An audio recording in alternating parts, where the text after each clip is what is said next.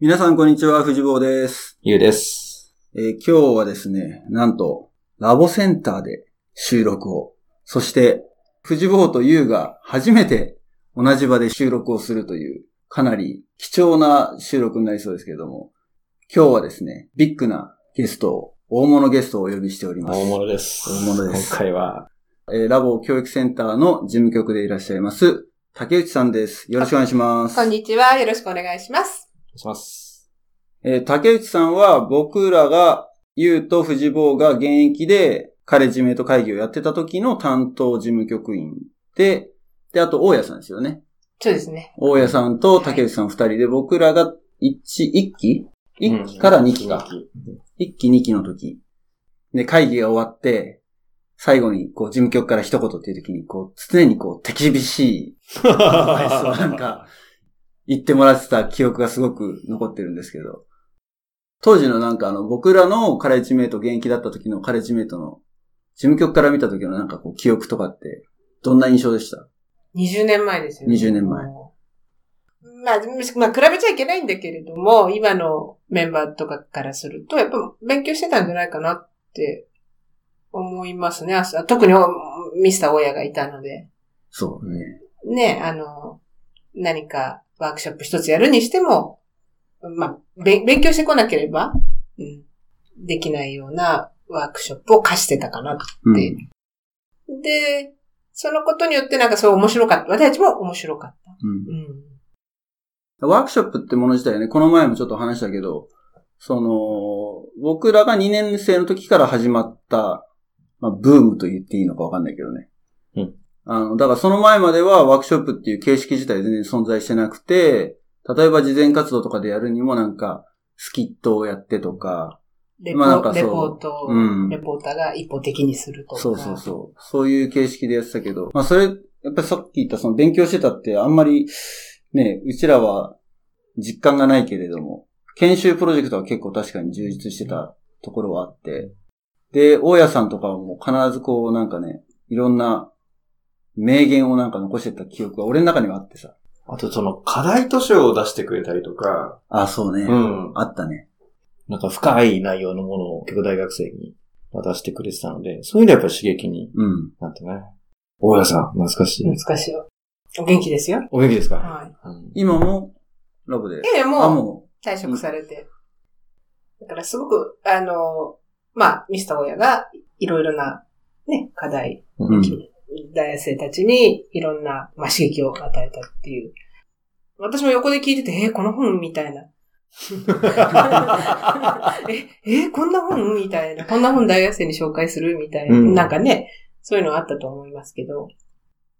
まあだからそこ、まあ例えば本でも何でも、えテーマでも研修でも、そこを突き詰めていく内容が、やっぱり大人と、お大人とは違うっていうか、大学生なりのこう、アプローチの仕方うん。がやっぱりあったから、そそれで私すごい面白いなって。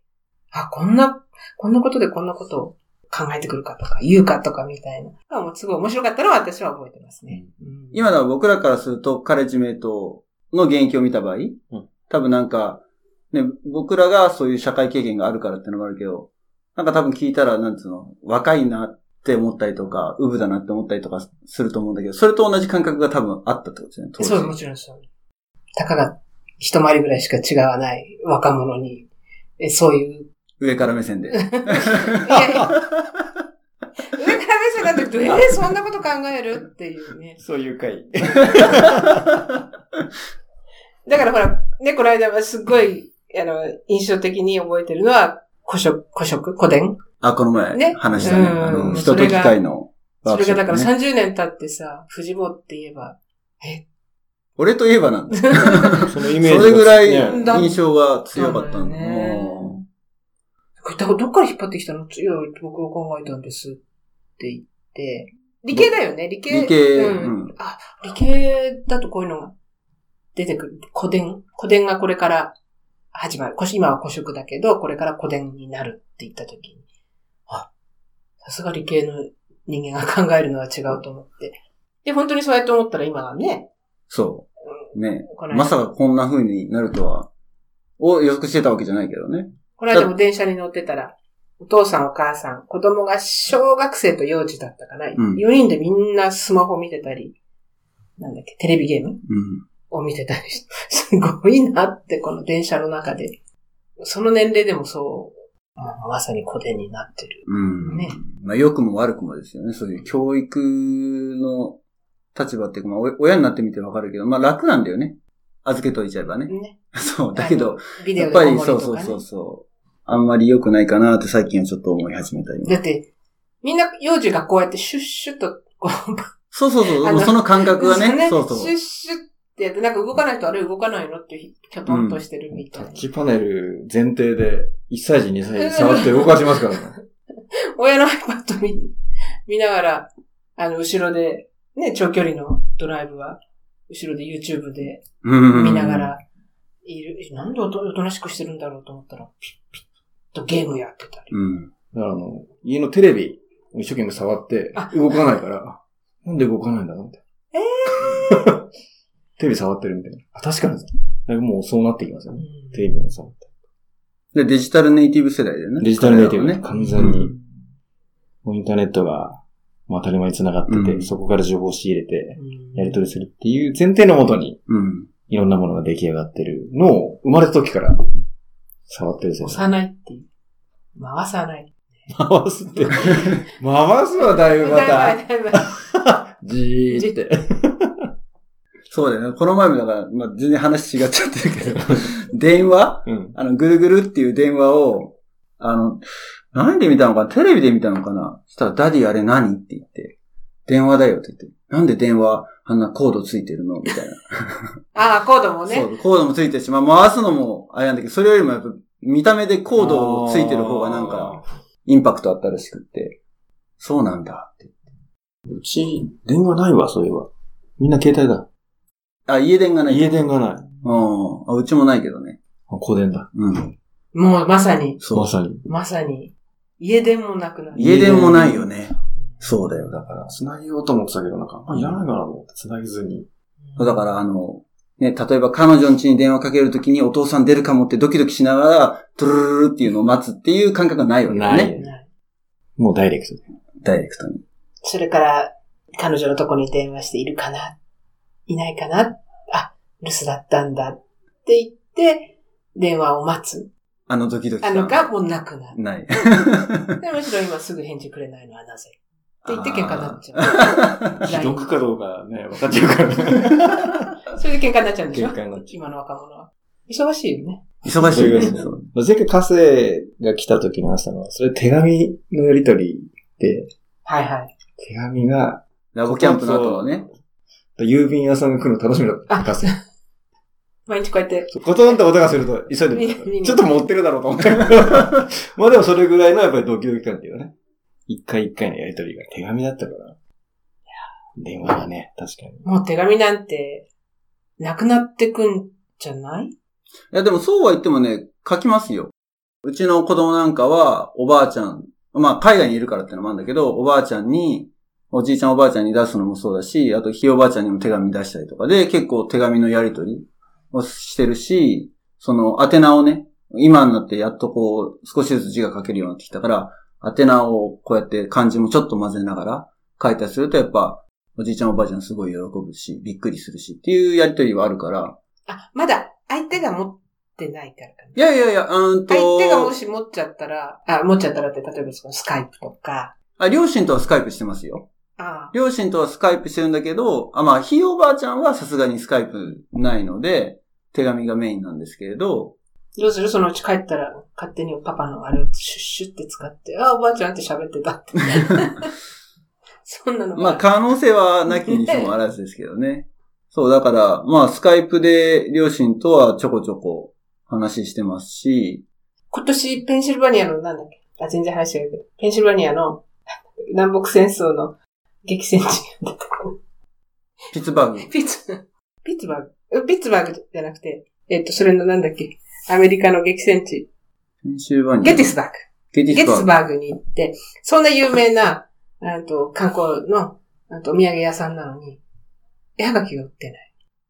えおー、いや、言ってなで、すごいナショナルパークだし、すごい立派な、うん。あの、ミュージアムがあって、そこの中にミュージアムショップもあって、で、私はまあ、あの、あちらから出すので、あ、ここでちょうどいいや、買おう買おうと思って、探したらもう、一向にどこにもなくて、それで、いや、じゃあ諦めるかって出てきたら、こう、ラックが外に一本二本あって、そこにあちょっとあったっていうだけで、まあ、これだけみんな絵はがきもうん出さなく、アメリカって出さなくなっちゃうのかしらね。そうですかね。僕結構あちこちアメリカ旅行してますけど、ありますよ。あるし、行った先で日本に出してます。私もそれが好きなんで、うん結構行った先では、あれ、今年のゲティスバーグは本当なかった。ううーんちょっとそれはびっくりして、だから、うーん、そうなんだ。全然なかったわけじゃないのね。ちょっと、ちょっとあった。うんうんうん多分減ってるかもね。全体からすると。だってみんなこうやってパチって言って、それが送っちゃううっーてんういや、僕はでもあんまやっぱ感じないかな。っていうのは、例えば、ターゲットとか、ああいうスーパー行くと、必ずワンレーン、あの、ハッピーバースデーとか、いろんカーなドサンキューカードとかはいっぱいあるから、そのカードはあるそう、カードを送る習慣は相変わらず根強いですよ。あと、プ何レかゼントにそうそうそう、つけくっる。つけてもね。うんくっつけるとあのか要す。るに、切って貼って、出さなくても、うん。あの手渡しするので使ったりとかってのはよくあるし、まあ、産休カードは典型的な例だけども、例えば、息子がそのサッカーチームとか野球チームとか、ワンシーズンやるじゃない。で、終わった時に、まあ、コーチへの感謝を込めて、ササンンキキュューーカカードとはちょっとギフトつけてみたいなのは、普通にやってるから、だから日本よりその、なんだろう、チャンスはすごく多いと思う。日本もだいぶ年賀状はもう減ってきちゃっ てね。うん。だから、なくなりはしないけど、減ってるのかなと。うんまあ、シーンも、ね、いっぱいの人にそれを使ってたのが、まあ、連絡とか薄いところはデジタルに置き換わって、濃い、その、うんファミリーと。か近しい人へのものは、そういうオフラインっていうか。うん。ホストファミリーとかとも、ね、クリスマスカードとかのやりとりは未だにしてるし、うん。確かにそうだね。近しい人は、それで関係がわかるっていうか、うん、ところはあるかもしれない。まああとまあ年もあるけどね。やっぱ近い年代、同い年ぐらいだったらやっぱりもうみんなもう、ね、インターネット、スマホ持ってって感じだから、まあ楽だしね。で、久しぶりにって感じじゃなくなっちゃってるじゃない。それこそ今こうやってさ、日本に帰ってきてるけど、みんな一応久しぶりって言うけど、久しぶりな感じがしてないん だよ。 Facebook そだからフェ、だからそうやって考えると本当に、まあ Facebook、昨日この人が何やってたとかね、それはすぐ、すごく分かって、写真もすぐついて、そうやって考えるともしかするとクリスマスカードの方が素敵だったのかもしれない。 う。うん。年に1回のクリスマスカード。うん未だに私は出してるよ、でも40枚ぐらい。あ、40万円。すごっ。すごずっと、ホストファミリー。い。うん。ういちご。ちも10枚ぐらいかな。ずっまあ日本と、とアメリカと両方合わせてもそのぐらいかも。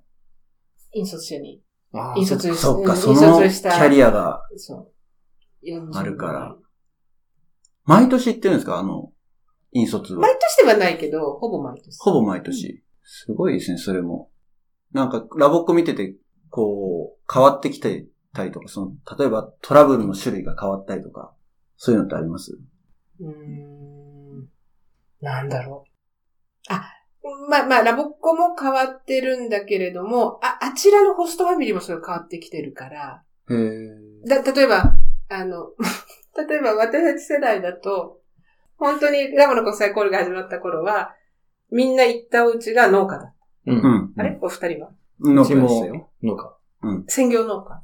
専業農家。業あうんと、ホストマムは病院で働いてた。あ、でもお父さんは、うんあ、専業、あ、うちも多分専業だった。じゃあまだここまではそうなんだ。今、専業農家なんてないの少なくなって、な、ないってことじゃなくて、減ってるし、うんの農家の数自体が。で、一軒の農家が大きくなってってるわけうだし。ん。日本でもそうだよね。うん。あの、農家を枠つ継がないとか、漁師を継がないっていうのと一緒で。だから今行くオタクで、専業の農家っていうのは20人に1人いる、いるかいえ、ないか。そんな少ないんだ。兼業農家ってことですかうん。ファーマーの仕事をしつつ、別の仕事、かあ、お、もしくは、自分の家の教育のためとかに馬を飼ってたり、豚を飼ってたり、うん。それから自分のところで食べるだけの野菜を作ってたりとか。うーん。だから、もちろんアメリカだから、あの、動物をね、あの、飼ってたりっていうお家は多いんだけれども、それを職、職業のとして、なりわいにしてるかっていうと、メインインカムがそこかっていうと、それは本当ない。うーん。だから昔は、あの、一緒に、特に男の子なんかは多分、お手伝いして、うん。で汗かいて、うんね、ニコって笑ってればよかったのかもしれないんだけれども、今はそうはいかない。毎日農作業っていう、ことはまず日常じゃないから全然ないでしょ。そんな子はほとんど聞かない。あ、そほう。とんど聞かない。うんだってもう今機械化されちゃってるでしょ、多分。アメリカの農業。まあまうあ、んそうですね。広いしね。そうなんだ。え、そこあがすごの、い 4H クラブなんかだと、ほら、カウンティフェアがあるじゃないですか。で、カウンティフェアなんかにもう僕も行ったんだけど、で、例えば子供が育ててる動物を、で、こう、プライズもらったりとかって。あれ自体は、もちろんやってるところはあるけれども、まだまだまだありますよね。中西部の方うはんあるけれども、それは自分、だからそのために親が教育のために飼ってる豚とか、う馬とかうん羊と生活用じゃないと。か。まあ結局はでもそれを売るんだけどね、うんそのカンティフェアで。うんうんうんあのじゃあ、経験する内容も、僕らが思ってたその典型的なアメリカのホームステイの生活感と、今の子供たちが思ってるっていうのは全然違うわけだ。うん。で、逆に今どう、どういうのなんですかもう、あれでしょ、ホストがずっとパソコンいじってて、相手してくれないと か。へえ、そうなんだ。あ、驚くおどうそんな、話はもうここ10年ぐらいは。うんあ、そういうトラ、コミュニケーションのトラブルう。ん。そんなのは必ずある。うん。それから、まあ、ある時期、あの、むしろ日本のことを教えてくれって。うん。 10、ん20年ぐらい、それこそ20年ぐらい前になるのかしら。もっと日本のことを知りたい。うん。まあ、昔はアメリカがビッグブラザーで、うん。ね、日本が、あの、リストルブラザーだったんだけど、その立場がだんだんこう変わってくると、こ日本が何かを学ぶだけでなく、アメリカの人は日本から何かを聞きたい、日本のことを聞きたいってなってたから、うん。それをこう、イントロデュースしていくことも、準備もね、事前活動なんかで、自由研究しましょうとか、うん。えー自己紹介アルバムの中にそういうものを入れていきましょうとか、大変よね。今でも逆にさ、ネットがあるがゆえにさ、ホストファミリーの方が興味を持ったら、いくらでもネットで情報はうん。ゲットできちゃうわけじゃん。そうそうそうそうう。んだけれども、やっぱり来た子から生に聞くっていうね。うん。うん、うん。そうそう。だから、調べちゃえば、お正月とか、うん。節分、うん。ね、おひな祭りとか、調べられるわけで。だけどそうじゃない、じゃあこの子はどういう、普段生活してきてるのかってことは、やっぱり、あちらの方は知りたいし、その子自身は求められる。だから求められることが昔よりは多いんじゃないかな。多いし、難しくなってきてるかもね。だから、うんの、うこの子は、うちに来てる子は、うんともすんとも言わないうん。まあ、それは多分、いつの時代もあっあったはずなんだけれども、でも昔の子は一緒に例えば、ね、あの、農作業、農作業したもうそれ手伝った。僕はね、あの、回転休業中な感じだったから、お父さんが、夏の間は。ん。だって手伝ってないんですよ。うん。え、あの、動物の世話は動物の世話ちょこっとしたぐらい。うん。動物の世話、今の子に動物の世話したとか、え、何の動物って、うん、犬と猫とって、いやいや、そうじゃなくて、 みたいなね。まあもちろん、あの、もちろん家々ではね、あの、いろんな経験を子供たちはしてきてるんだけど、だからそういう、その昔、ね今から何年前 ?40 年前 ?40 年になんないか ?30 年前あんたたちがア行メっリカたのに行はっ行ったの30年弱。うん。約。たと、今の子供たちとは違うでしょうねう。ん。まあ、変わって当然だとは思うけどね。そこがすごく、だから、ラ、うん、ラボの子は変わったっていうこともあるでしょうけど、あちらの、うん、家庭がすごく変わってる。うん、あその観点は全然なかったね。ほら、僕らぐらいの世代になるともう、子供が国際交流参加しましたみたいな話は聞くようになってきて、で、その、まあ、ラボ校の親の視点からの話は、まあ、よく耳にはするけれど、やっぱりその、向こうの家庭がどうだったかってところは、子供からね、聞いて、それを親から聞くってあんまり実はなくって、じゃないだって親の経験は一つじゃない。一つの家庭で。で、子供も一つの家庭で。うん。そこが違うってことは、お互い分かってないわけ。そうそうそう。ね、 そんなに、実感として、実感として分かってないわけ。最近ほら、ちょっとだけ、最近のラボに触れてるから。ああ、帰国親としてねそう、パーティーの帰国報告会とか行って、もうそういうのすごいやっぱ興味があるから。ただやっぱり、あの、コミュニケーションをね、あの、これわからない中で行ってチャレンジしてどうのこうのっていう、まあ、文脈は変わってないけど、確かにそのずっと結構長いこと一緒に旅行したとか、うん。まあ、僕らだったら結構な農作業したなとか、確かにやっぱりあの、原体験、思い出の、なんとなくあったんだけど、結構いろいろ行った先のファミリーで何したかっていうのは全然違ったから、うん。そういう意味では面白かったけど、だからなんかアメリカイコールこうっていうよりは、まあそのさっき言った、この家庭はこういうライフスタイルをやってるっていうところが、まあ面白かったんだけど、だからその農作業イコールアメリカ、ね、ああいうので送り出したけど、まあ、ある意味核家族で、共働きでって言って、なんかちょっとイメージと違うみたいなのは、多分起こりうるし、逆にそこがね、ミスマッチっていうか、 イメージと違うみたいなのがあると変、変なトラブルに なっちゃうかもしれないけどね。ただ逆にそこはだから、そういう相互理解、こちら側の送り出すものだから私たちはこちらからアメリカを見てるから、私なんかアメリカの、あの、ち、あの、変遷っていうのはそういう感じるけれども、あちらもこちらを見てれば、うん。日本だって変わってるわけで、うん。農家の息子が農家継がないとか、うちの主人も漁師の息子だけど、ね、漁師継いでないっていうのは当然あるべき、ある、あるわけで、うん。うん。ここが大きなホームステイでは多分その30年ぐらい前からの違いっていうと、そこが大きいんじゃないかな、社会が移り変わっていった。必然っちゃ必然だからね。うんいろいろ、まあテクノロジーの進化はもちろんあるけれども。それからやっぱりこう、家族がいろんな家族の形、形態が、まあ多様化していったってことですね。うん、すごいあって、シンシングルのおお父さんのおお母さんのお家もあるし、それからかと思うと兄弟が、まあ、相変わらず5、6人、7人うん。ね、いるお家もあるし、それから、ステップうーファーザー、ステップマザーがとか、エクステンディドファミリーっていうのかな、そのこうう。うんん。たくさんいるっていう、そういうことも増えてるから。あれはさすがに LGBT とかまであるね。ん ?LGBT。いや、ありますそういうのもああるるあるある。あお母さんが二人あ、女性が二人、うっん。ていうお家も、あ。ある。うん。だからといって、あれが悪いっていうことはうんうん。全然ないわけで、うんそれから、カナダの方にも結構、ホームステイするので、結構カナダっていうともっと多民族。うん。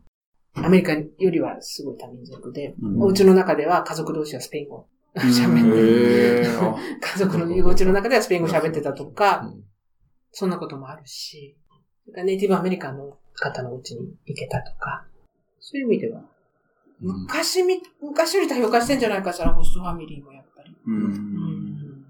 面白いよ。うん。面白い。あ、その話聞いてくれるんだったらいくらでも私は話せる。そうそう思い出さなくそれでいいんでても。すよそれね、でいい思い出さなくても。あとなんかありますじゃあ、そういう。あと今、事前活動で多分、うーんと、二人がいたの30年前と大きく違ってるのは、ケーススタディみたいな。うんすごく増えてる。うんケーススタディなんてなかったでしょない。ねこうえ、それは、スタッフ向けじゃないんでしょうん違う違うラボット向けでしょラボット向けラボット向け例えば、ホストがずっとパソコンに向かってたらうんどうするとかね。それからお金がなくなったらどうするとか。ああ。バディとはぐれたらどうするまだそれ答えはないんだけれども、うんそのじ子供は答える力を、考える力、うん。考えて自分の答えをえ導き出す力をこう養うっていうかうな。ん。うん。だから答えはないんだけれども、そうしないとこうなんていうかな。いつでも上の人はそういうふうに言うんだろうけど、言われたことしか、ああ言われたことし。かできないっていう。で聞いてませんでした。うん。言われたことしかできなかったな、俺。え、それ聞いてないんだよ。わかりません。とか。そこまで逆切れはしてなかった。いや、切れてないのよ。切れてない。それが、その後、今の子たちはそれがノーマルうん。普通だからそれは別にラブだけじゃないですよね。考える力うん。ね。指導要領なんかでも自分で考える力をつけるとかね。ううんん。そういうところを、が、やっぱりないのか。まあでもケーススタディって手法自体はね、合ってると思うけどね。それがすごい、ケーススタディ。自己紹介アルバム、あと自由研究。自由研究ってなかったね。うちらの時。ああっった自由研自由研究って何ですかかうんと、自分は例えば、今例えば剣道やってるから、剣道をちゃんと説明できるようにしようとか、お茶をやってるからとか、別に日本の文化だけじゃなくて、要するに自分をこうアピールする一つの。の。あ、でもそれは自己紹介アルバムに盛り込まれてたかも加えねた。かもしれ当時はね。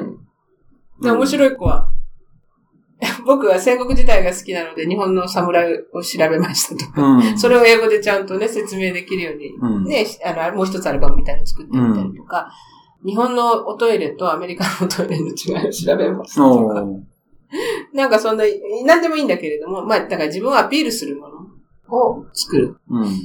でもなんか作ってったな、そういうなんか調べて。なんかファイルして、なんか、写真とか一緒になんか書き写した、見せた気がするな。でも俺それも同じようなことをやった記憶あるけど、やっぱ自己紹介アルバムの一部にしてた。うん。あ、うんそういう、あそうそうそう。だから、なんでもいいのね。自分でちゃん、で、ちゃんと、ガチがピアノが、ピアノが弾けます。でも、なんでもいいんだけれども、向こうにアピールできる、自分をアピールできるものとして持っていこうっていう。うんそれがテーマ活動やるでしょうん。姿に。姿に。うん。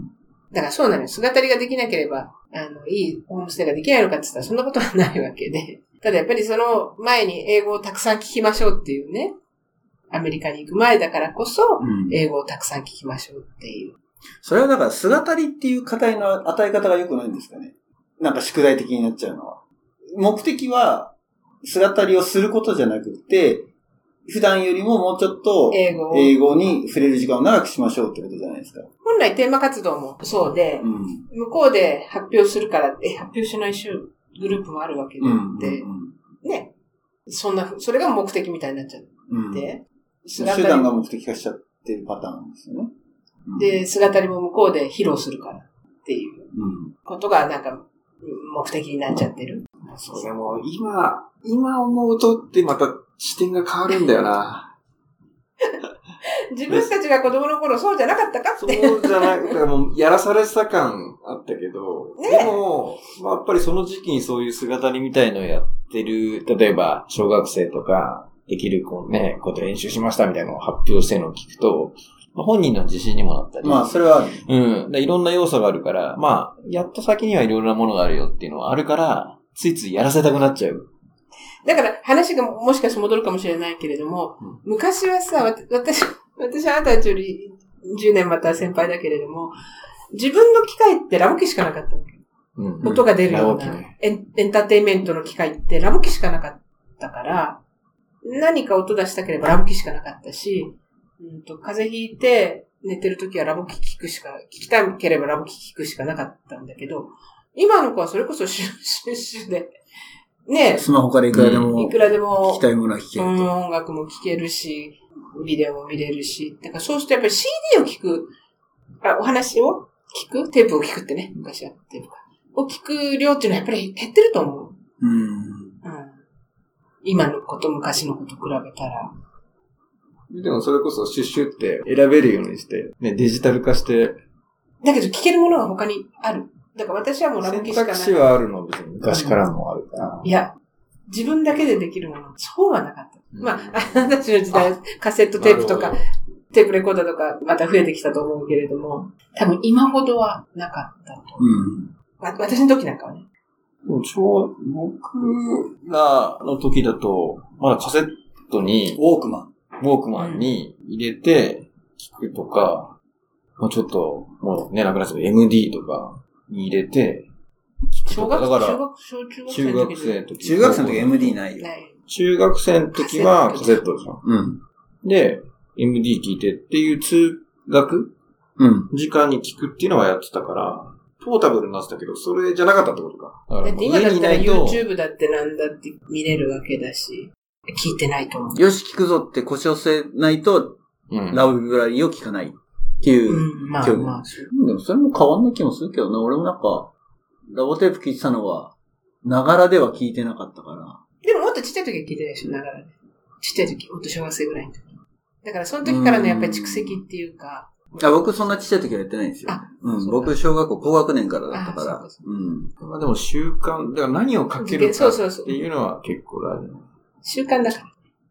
うちはだからあれですよ、ラボライブラリー、車の中で流してるから、ちょこちょこ、あの、うちの子供が車乗りながら、あれ聞く、あれ今ね聞く。そう、今今はね、その3歳から、ほんと3歳ぐらいからソングバード聞いてて、で、最近になって、だからその日本のお話とか、宮沢賢治のライブラリーとかは、まあ、数が限りがあるんで、うんうちに持ってる、持ってきてるのが、アメリカに持ってきてるのが限りがあるんですけど、聞いてますよ。うんうん注文の多い料理店とか好きで聞いてるうんうんまあ CD 結構ある。 CD は、うん、3、4組ぐらいあるかな。まあ、今回だから、買い直しですよ。うん。そうそうそうそう。あ、言おうかと思ってた。 買い直しですよ、これ。あ、全部テープだったら。から、俺結構ちっちゃい時に結構、うん。テープを揃ってたから、うん。そうそうそう。あるタイミングぐらいからなって CD なんだけ CD だど、ったよここまでのテープたちも、やっぱり、ラボ機とともに、そう。うちもテープだけ残ってる。ラ実も家うラモーナさすがに捨てたかお父さんお母さんが買ってくれたんだから、あなたも買ってあげなさい。そうね。な。もう買い直してますよ、今ひたすら、あこれも持ってた、これも持ってた。でもやっぱり、あの、なんだっけ、お音は良くなってる。うん。うんうん。っていうのはないからね。でもね、キュルルってやるからセリフが覚えられたっていうのも、今も、まあ、機械によってはうん。できるけど、あの、キュルルが覚えたんじゃないで、セリフ。それは、まあ確かに、その、そのセリフだけを何度も聞くってことをしたからね。でしょでしょあれでだいぶ覚え ?CD になったらあれできないからね。できなくないけえど。そうそうそんう。いいいなんいか機タッタッタッタ会ってな買わんかない。いい機会買わないそうそとう。そう。でも今ほら、ほらツーってスライダーでこいいか合わせられ るね。合わせるかもライブラリもね、だいぶいろんなものが。う、もう知らないのばっかりですよ。だから U とか、どうなの知らないライブラリーばっかりなんじゃないね。ばっかりでもない。まだちっちゃいからね。だってここ20年で出てるの全く知らないわけじゃん。全く知らないかっていうと、結構ほら、話によってはもともと知ってたあオリジナルのっていう話を知ってるまあテープは確かにね、うんあ CD か。CD は確かに、まあこういうの出たんだって、15少年漂流記とか、ね、宮沢賢治も俺の後ぐらいかな。あれ出たからそうだね。俺、本当大学卒業する前ぐらいだったね。出たのがね。まだお子さんがほらちっちゃいからね。昔、あ、俺も聞いたなっていう。ただ、十なんだっけ、えっと、この間、真夏の夜の夢その、れで夏の夜の夢。まあ、シェイクスピア周りとか、うん。やって、あ、そう俺らの時やっぱりね、ジュリアス・シーザーとかやったな、とかさ、ロミジュリやったな、とかってあるから、あ、まあ、そういうのは引き継がれてて、っていうのがあるから。うん。だからやっぱり、あの、すごいなと思うよね。うん。これだけの教材を今、花から作れって言ったら絶対作れないわけで、うんそこがやっぱり50年の、うん、電通の力は強い。うん、歴史だし、やっぱりその昔のものを聞いても古臭くなってないっていうか、そうですね。子供にとってはね。それありますうん。それは、あの、すごいいいうんスタッフでやっぱり作られてる。大人になってるんだよね。今でもコンテンツとかって言ってるけど、まあ本をね、出すっていうね、どういう、やっぱり、ものを選ぶかと、どういうね、絵で、どういう声優たち集めてっていう、まあね、プロジェクトを組んでたわけでしょ声優も結構ね、大物の声優さんがいたりしますもんね、ラボね。江森徹さんなんて音、声変わらない。うんだから注文の多い料理店と、ジプタは一緒よ。父も一緒よ。ピーターパンのイブニングスターも一緒よ。注文の料理店もさ、テープながあ、CD 流してるじゃない車で。で、嫁さんに、これやってんの江森徹さんだよって言っても、絶対信じない。だから声はそうなんだけど、いや、まさか。あ、そういう大物を使ってるっていそうう。そまあでもね、今テレビに出てる俳優さんとかも結構ね、小日向さん。ね、小倉さんも小日ね、うそう。あ、小向さん。平さんも出てる 秀吉へひなたさんもやねる知しら。ない子供たちのラストコップですよ。あ知らない。でそういう意味で、あの、言うと本当にあの何、え声優様とあ、音楽もそうだし、英語書いたり、日本語書いたりする人たちもそうだけど、やっぱりラボが子供たちに本物を作ろうとしてるから僕たちは協力しますって。作らなくなったらもう協力しないって。子供たちに向けてこれだけのものを作ろうとしてるから協力するんですって。ー。うん。すごい有名なね、作曲家の方とかいらっしゃる。そのフィロソフィーに共感してっていうのがすごく大きいってことですよね。それからあの、英語の人もね、この間、あれなんだけど、英語の人も、ラボの仕事楽しいっていうわけ。ここのとこあの、イギリスのものが結構続いてたりして、そのブリティッシュ・イングリッシュを喋る人が何回か来てくださって、ラボの仕事が楽しいっていうわけね。で、なんでって聞いたら、演出してくれるっていうわけね、ちゃんと。うん。あの、この役柄はこうだからこういうふうに喋ってくださいとかって。他の、あの、お仕事だと、そういう演出はされないんですって。英語話者に対して。例えば NHK でこう英語を話す人たちに対しては演出されないんだ。要するにお任せなんだ。できる人がいないっていうのもあるじゃないですでか。もそう、もちろんもちろん演出家としてね。うん。だから面白くないんです。うん。だけど、ちゃんとラブさんは、その演出もしてくれ、ダメ出しもされ、で、嬉しいなんて。それから、あ、そうそう、市原悦子悦子さんもいるんだけど、この仕事ね、森さんが言ってた仕事。なんか面白い仕事があるって。モノマネ入ってほしい。えななんかそういうふうに、あの、そういう俳優さんたちの間でも。そのまま読めないですよ。あの、日本語をつらつらつらつらっていうのは、ラインバイラインで、英語を入れていかないといけないから。え、あれは収録は、日本語だけで収録じゃないんですか日本語だけで収録。日本語だけで収録して、英語は英語で収録。収録して、後でミックスインする。編集。で、そうすると日本語も一行ずつ読んでもらわない。でもそれって普通はないわけで。そっか。ねそえっか。うん。面白い仕事があるって聞いたけど、これねってへーおっしゃったっていう。またそれ。が残るじゃない。長い。何年も。この30分1本撮ったのが、もうこれがさ、今の世代だけじゃなくって、もうこれからずっと、幾世代にもわたってき聞かれ続けるわけでしょそれがすごいよね。だから江森さんなんか本当お若い頃から、ね、声が変わらないんだなーって、作曲家の方も、え俺が何十年前に作ったのまだ使ってんのみたいなことをおっしゃるし、この間は、あの、英語話者の人が、バスで喋ってたら、あ、ヘルガだって日本の女の子に言われたんだって。 そのヘルガの持参金っていう、あの、お話の中でヘルガを吹き込んでた英語の。ああ、そう。うん子供にそう子供ラボコ。で、急に、あ、ヘルガだって。 指さされたんだって。で、子供は、何回もやっぱり音で覚えてる音で覚えてるから、その人の、まあ、分かっちゃうーん。ラボのね、やっぱり、そういう思いを聞くと、まあ CD 買い直してもいいかっていう気持ちになった。う。少しずつお揃いください。もう少しずつ揃えてますよ。揃えてますもん。地道に。いや、やっぱりすごい、あの、そういう意味で言えば、教育だと思うけどね、私、あの、うん、自分がやってるからっていうことでなくて、50年一つの会社がつね、続いている。で、50年間も同じような。まあ少しずつは変わってきてるけれども、基本変わらない。うん。ね、子供たちが、ある女性のもとに集って、物語をベースに、劇ごっこにしていく、劇仕立てにしていくっていう基本的な活動は変わってないわけで、今になってすごい思うのは、僕はそのさっき言ったけど、小学校の、うんと、高学年からラボ入ってるから、その幼少期にラボテープを聞くってしてないんですよ。だけど、今自分の息子を見てると、本当にだから幼少期に聞くってことの重要さを身に染みて感じていて、っていうのは、人間って聞いたことのない音は発音できない。で、それこそ何歳とか1歳だか2歳までに聞いた音であれば、どんだけ何年ブランクがあっても、大人になってからその発音できるんだって。だから、うちの息子も普通にネイティブ並みの発音をしてるんだけれども、それもやっぱり環境があるから、周りがね、普通にみんな、まあネイティブばっかりじゃないんだけれども、英語を自然に聞いてるから、そういう、教えてないけど自然とそういう発音なの。だから、ラボっ子も、ほんと幼少期からラ、親の、親が勝手にテープ流して、子供の意思とは関係なくね、聞かせてるって、それだけで、発音が自然となんか、あの、発生できるメカニズムが体の中でできるんだよね。僕はもう手遅れ。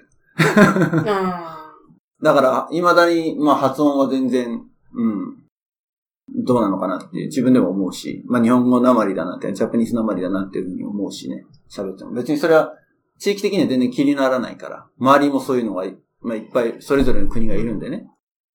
ーだから今、あの、グローバル、ね、人材を育成のためのう教育ってっていって、 大体グローバル人材でなんだっていう理論からね、ほん本来しなきゃいけないあれなんだけど、グローバル化っていうのとインターナショナル化っていうのはもう全然違ってね、グローバル化っていうのはもう本当に戦っていくためのものなんだけど、だからだんだん学校教育が変わってくるとかしてくるんだけれど、今ね、変わってくるんだ、今度。その 小学校にね、英語が入ってきたり、ね、もう多分、ここの、ゆうのうちの子供たちは、まさにその中に入っていくわけだけれども、今、あの、この間本読んだところで、やっぱり、決めてる人たちが英語がわかんなくて、なんかペラペラ喋ってるペラペラ、早く、ペラペラな内容を 喋ってる人の方が、とっても上手にできるように思えて、こっちで内容がしっかりして、ちゃんと交渉ができるような、でもそんなに早くはないく喋ってる人のことはやっぱ上手じゃないって思っちゃう。決めてる人がわからん、あの、決め、わからない。だからこっちのペラペラ、ペラ内容もペラペラを選んじゃう。だからそこの怖さって今、とっても日本の英語教育の中にあって、うん。だからちゃんと、でも違うんだってね。やっぱり、あの、必要なのは中身があって、あの、相手とコミュニケーションできていく。お互いにこう、やっていける。引いたり押したりがあるでしょなんだってね、言葉って。で、そういうことができる、コミュニケーション。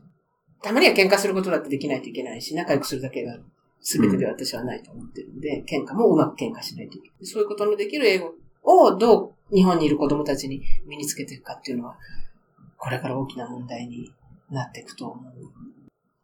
そうした中で、まあ、ラボみたいな中でね、まあ、普段はラボの中でも日本語を使ってるわけだけれども、こう、コミュニケーションしながら、押したり引いたりして、喧嘩もしながら、あいつ嫌なやつだなって思いながらも、こう、ね、なんか一つのものを作っていくみたいな、え日本語で。で、それができる子は英語でもできるよね。うん。だけど、それができない子が英語でそれやれって言ったって絶対できるわけが、日本の中ではうん。できるわけがないわけで、そこが、なんかもっと分かってくれるといいなって。お父さんどうですいや、そうだから、ね、ラボの魅力に入ってるからね、いろいろ。 今見るとやっぱりそういう、そのファファミリーっていうかね、縦長だったり、その、一つの、まあ、お母さんと家族みたいなつながりが、まあ、長期間にわたってそれをね、みんなで育っていくっていうところの面白さとか、やっぱいろんな視点で、またよそに友達ができそたうりいうところね。でねういん、、外ろいに。ろ、まあもちろんその、テーマ活動を決めていくフェーズで、いろんなね、ディスカッションして、まあ、僕が言ったやつが通ったみたいなので、長男がね、自信を持ったとか、まあ、そういう一個一個はやっぱり発見してるんで、まあまあそういう機会を与えてくれてる場所があると、うん本当にありがたい。もうこの話をしたら常にもう話が尽きないところではあるんですけど、えっ、と、そろそろちょっとお時間が来たので。また、あのーもう今回3人同じ場で話ができてすごい良かったんですけど、ぜひ機会があったらば、まあ、優がラボ戦来るでもいいし。 あの、お時間頂戴できるんであれば、またこの話の続きで、また全然違う話題でもいいですし、ぜひ、あの、来ていただけたらなと思います。いや、すごい楽しかったです。ありがとうございます。ありがとうございます。ぜひ貴重なお時間をいえいただぜきひ、まあの、おし二て。人のこれからの活躍、とても楽しみに見守っております。ぜひ聞いてくだ さい。ポッドキャポッドキャスト聞いてくください。ださい。フィードバックください。そう。フィードバック、えー、ツイッターの方で、えーだから誰も使ってない使ってない。まあ今年ちょっとそれいろいろね考えなきゃいけないけど、課題ですね。このポッドキャストもね。どうやってこう、リスナーの方のフィードバックを、まあもらえるかっていうのが、まあ一年やってみていろいろ見えてきたこともあるので、それもちょっとこれから考えていきたいなと思いますけども。ということで、えー今日はラボセンターでの収録、えー竹内さんをゲストにお迎えしました。今日はどうもありがとうございました。がとうございましたありがとうございました。